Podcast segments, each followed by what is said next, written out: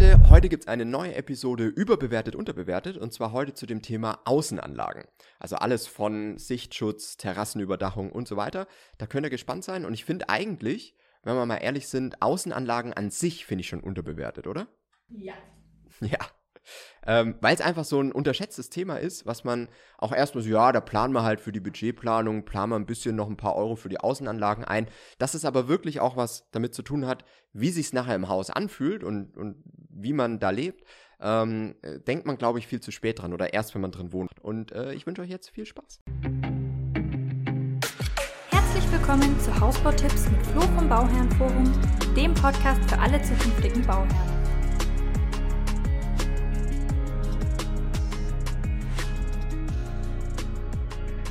Hallo und herzlich willkommen zu unseren Hausbautipps mit Flo vom Bauernforum. Ich bin Sophia und wir teilen mal wieder unser Fachwissen als Bausachverständige mit euch. Heute Ja. haben wir mal wieder eine Folge überbewertet, unterbewertet. Tada. Und heute geht's um Außenanlagen.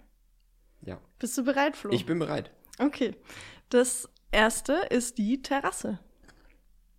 Ja, die Terrasse, ja. Klingt irgendwie so, ja, braucht man die oder nicht? Ähm, also Terrasse an sich finde ich, also finde ich normal bewertet, muss ich sagen, weil, also ist jetzt weder über- oder unterbewertet. Ne? Ähm, ich finde aber wichtig, und das ist vielleicht der Tipp hier an der Stelle, wirklich da den, den gleichen Belag zu verwenden wie innen im Wohnzimmer. Weil dann wirkt das alles, vor allem wenn du die Türen dann aufschiebst, wirkt das alles nochmal deutlich großzügiger. Klar, wenn du innen Parkett hast, wäre nicht so sinnvoll, außen Parkett zu legen. ähm, so, da sollte man schon was anderes machen, aber dass man zumindest guckt, dass es farblich einheitlich ist. Weil dann wirkt es wirklich deutlich größer, der Raum, weil es fürs Auge dann ein, ein Weg ist. Und wenn ihr Fliesen innen habt im Wohnbereich, dann dieselben Fliesen auch außen zu haben, kann eine sehr, sehr gute Sache sein. Ja, gerade im Sommer ist es einfach eine Wohnraumerweiterung. Genau. Ne? Ja, aber auch für den Winter, wenn die Türen zu sind, wirkt es trotzdem fürs Auge ein bisschen größer, weil es halt derselbe Belag ist, durchgeht. Mhm. Okay, dann habe ich eine verglaste Pergola. Ja, also die finde ich überbewertet. Vielleicht müssen wir kurz sagen, was das ist. Wir blenden es hier auch mal Genau. kurz ein. Ne? Ja. Ähm, also verglaste Pergola ist im Prinzip wie so eine Terrassenüberdachung, aber dann noch mit zwei Stützen dran. Oder mehr Stützen, je nachdem, wie man das möchte. Und die dann noch so rundum verglast sozusagen. Und ich finde es überbewertet, weil das im Winter irgendwie keinen großen Vorteil bringt und im Sommer wird es einfach nur heiß. Deswegen, ähm, also wer sowas schon mal gesehen hat, gibt auch in manchen Musterhausparks gibt so Häuser, die das haben. Und sobald ihr da im Sommer die Türen aufmacht, zieht ihr euch da wirklich, weil da drin wird es ja wirklich, weiß ich nicht, 50 Grad warm. Es ist wenn halt da die ein Sonne drauf scheint. ne? Ja, im Endeffekt, Ja. genau. Und das zieht ihr euch dann wieder ins Haus. Mhm. Und das ist halt Mist eigentlich. Deswegen, also ich finde es unnötig. Okay, dann kommen wir zum nächsten und zwar ein Freisitz. Ja, ein Freisitz ist ja im Prinzip auch einfach nur eine Terrassenüberdachung mit vielleicht noch einer Stütze dann. Ähm, also nur halt die Glasumrandung ist dann nicht mehr da, wie bei der Pergola. Äh, und das finde ich wieder unterbewertet, weil das ist eigentlich immer sinnvoll.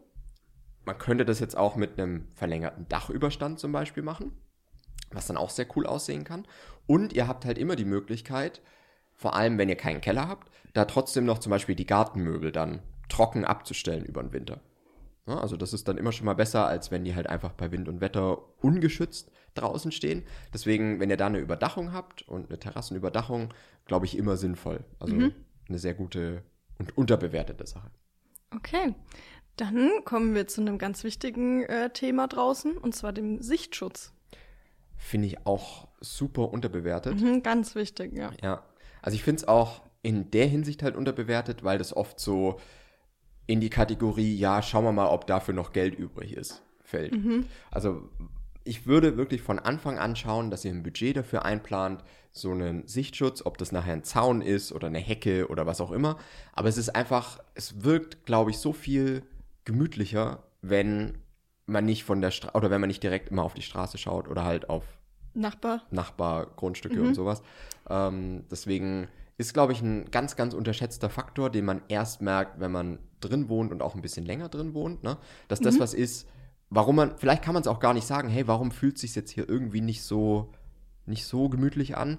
Ähm, liegt oft wirklich am fehlenden Sichtschutz. Ja, ich finde gerade in den Neubaugebieten, wenn es auch so eng Ja, wenn es einfach wenn so die eng Bebauung auch wirklich ist. eng ist, was ja immer mehr kommt, ne? Mhm, dann ja. finde ich das wirklich super wichtig. Und da gibt es auch wirklich coole Lösungen. Deswegen kann man hier auch preislich, ich würde euch gerne jetzt einen Preis sagen, aber ich habe leider keinen, ne?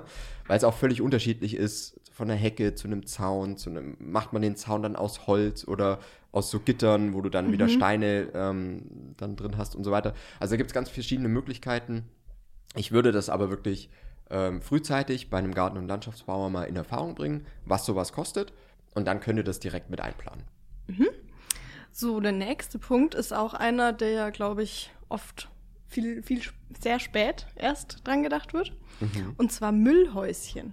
Ja, die finde ich auch ein bisschen unterbewertet tatsächlich. Echt, also ganz ne? leicht unterbewertet. Ähm, Weil es schon schön ist, wenn es vor allem vom Design her zum Haus passt. Mhm. Also was ich schon ganz oft gesehen habe, ist, dass wenn jetzt das Haus zum Beispiel im Erdgeschoss eine Fassadenholzverschalung hat und dann so ein Müllhäuschen mit derselben, mit demselben Holz zu machen, dann wirkt es irgendwie sehr, sehr stimmig. Auch wenn das Häuschen natürlich nicht direkt am Haus steht, sondern ein bisschen weiter vorne im Idealfall. Ähm, Finde ich auch eine coole Sache. Und da seid ihr so um die 2.000 bis 3.000 Euro ist man bei so einem Müllhäuschen dabei. Gibt sicherlich auch schon günstiger. Ähm, da könnt ihr gerne mal in die Kommentare schreiben, was ihr da so gefunden habt, was ihr da ausgegeben habt. Aber ich finde es eine coole Sache, weil es wirkt einfach deutlich aufgeräumter. Auf jeden Fall. Einfach Ja. ein bisschen schicker. Ja, ne? ist halt wieder was, was das Haus dann insgesamt wieder stimmiger wirken lässt. Ganz genau. Okay, dann kommen wir zum nächsten Punkt und zwar die Zisterne. Ja, Zisterne, da bin ich auch noch so ein bisschen unentschlossen. Aber eigentlich finde ich es unterbewertet, weil alles, was irgendwie zur Nachhaltigkeit beiträgt, ne, ist halt schon gut. Deswegen, in manchen Baugebieten ist ja wirklich auch schon vorgeschrieben, dass man eine äh, Zisterne bauen muss, um dann die Gartenwassernutzung äh, da zu haben. Also finde ich in der Hinsicht schon gut. Preislich könnt ihr so 3.000 bis 5.000 Euro einplanen, je nachdem, wie groß diese Zisterne auch sein soll. Also da gibt es natürlich auch Unterschiede. Und das würde ich am besten vom, von der Tiefbaufirma direkt mitmachen lassen. Weil die heben ja eh schon die, den Graben dann dafür aus und eben die Zisterne können die eigentlich auch bestellen. Ähm, das ist wahrscheinlich da am günstigsten zu bekommen. Und wie gesagt, da muss man sich überlegen, ob man dann halt noch den Schritt weitergehen will und das zum Beispiel auch für die, für die Toilettennutzung ähm, haben möchte im Haus. Da macht es dann aber wieder nur Sinn, zwei getrennte Leitungen zu haben und so. Also da wird es dann ein bisschen komplizierter und auch nochmal teurer. Ne? Das müsst ihr euch dann halt überlegen und dafür auch dann wirklich die Angebote einholen. Okay, dann kommen wir zum nächsten Punkt, der auch sehr wichtig ist, und Mhm. zwar das Eingangspodest. Oh. Eingangspodest ist einmal wichtig, weil das bei den Angeboten der Hausbaufirmen meistens nie dabei ist. Meistens nie ist geil, ne? Ja, also es ist es eigentlich ist nie dabei. so, es, ist, es ist immer so, dass es heißt, ja, hier Außenanlage, äh, da zählt das Hauseingangspodest dazu. Und auch wenn ihr zwei Stufen wirklich in, die, in das Haus braucht oder haben werdet, weil man muss ein Haus ja immer ein bisschen erhöht aufs Grundstück setzen, damit halt Wasser dann auch wegfließen kann und nicht zum Haus hinfließt. Ähm, deswegen finde ich es auf jeden Fall wichtig, dran zu denken. Ich finde es an sich auch in der Hinsicht natürlich unterbewertet, weil man sollte halt frühzeitig dran denken. Und man kann, glaube ich, auch wirklich ganz coole Sachen damit machen. Auf jeden Fall. Also ist auch schwierig, da eine Preisspanne zu nennen. Geht so ab 2000, 1500, 2000 Euro geht's los. Ne? Aber natürlich kannst du da sehr viel äh, für ausgeben. Das ist halt, was am Ende, was du am Fall. Ende ja. haben willst. Aber ich finde es auch wichtig, in der Hinsicht an die Barrierefreiheit zu denken. Ne? Und auch ähm, ja, zu gucken, dass man es vielleicht entweder gleich barrierefrei macht, indem man halt noch so wie so eine Rampe gleich mit einplant, oder dann wenigstens für später so eine Möglichkeit hat, da eine Rampe zu planen, also dann auch nicht die Einfahrt zu eng, sodass da kein, kein Auslauf dann wäre Ja. sozusagen. Ähm, also da auch schon frühzeitig dran denken, dass es halt für verschiedene Lebenssituationen passt. Das finde ich da wieder wichtig. Genau, nicht nur für die nächsten fünf Jahre, sondern Ja. vielleicht auch für die nächsten 50. Ja. Ne? Genau. Gut, dann kommen wir zum letzten Punkt und zwar dem Pool. Ja, Wer wünscht ihn sich nicht? wer wünscht ihn sich nicht? Also Pool finde ich absolut überbewertet. Ist er auch, ja. finde ich leider. Ähm, also gerade in Deutschland müssen wir halt wirklich sagen, weiß ich nicht, was haben wir, neun Monate Winter oder so? Ja, Ja. kommt hin. Ja, der Winter naht. Und das ist das Problem, dass es halt kaum Möglichkeit gibt, den wirklich zu nutzen. Aber wenn ihr das wollt, natürlich äh, hier alles, alle Möglichkeiten für euch, ne? Ähm, plant halt frühzeitig ein, dass die Technik auch irgendwo hin muss. Also die Pooltechnik mit Pumpe und was man da alles braucht, kenne mich da nicht wirklich aus, Filter, aber ähm, genau. Aber es ist auf jeden Fall wichtig, dass das irgendwo unterkommt. Also plant auch das frühzeitig ein. Ne? Und ähm, ja, ich finde ihn aber leider überbewertet. Ja, das Preis-Leistungs-Verhältnis ist.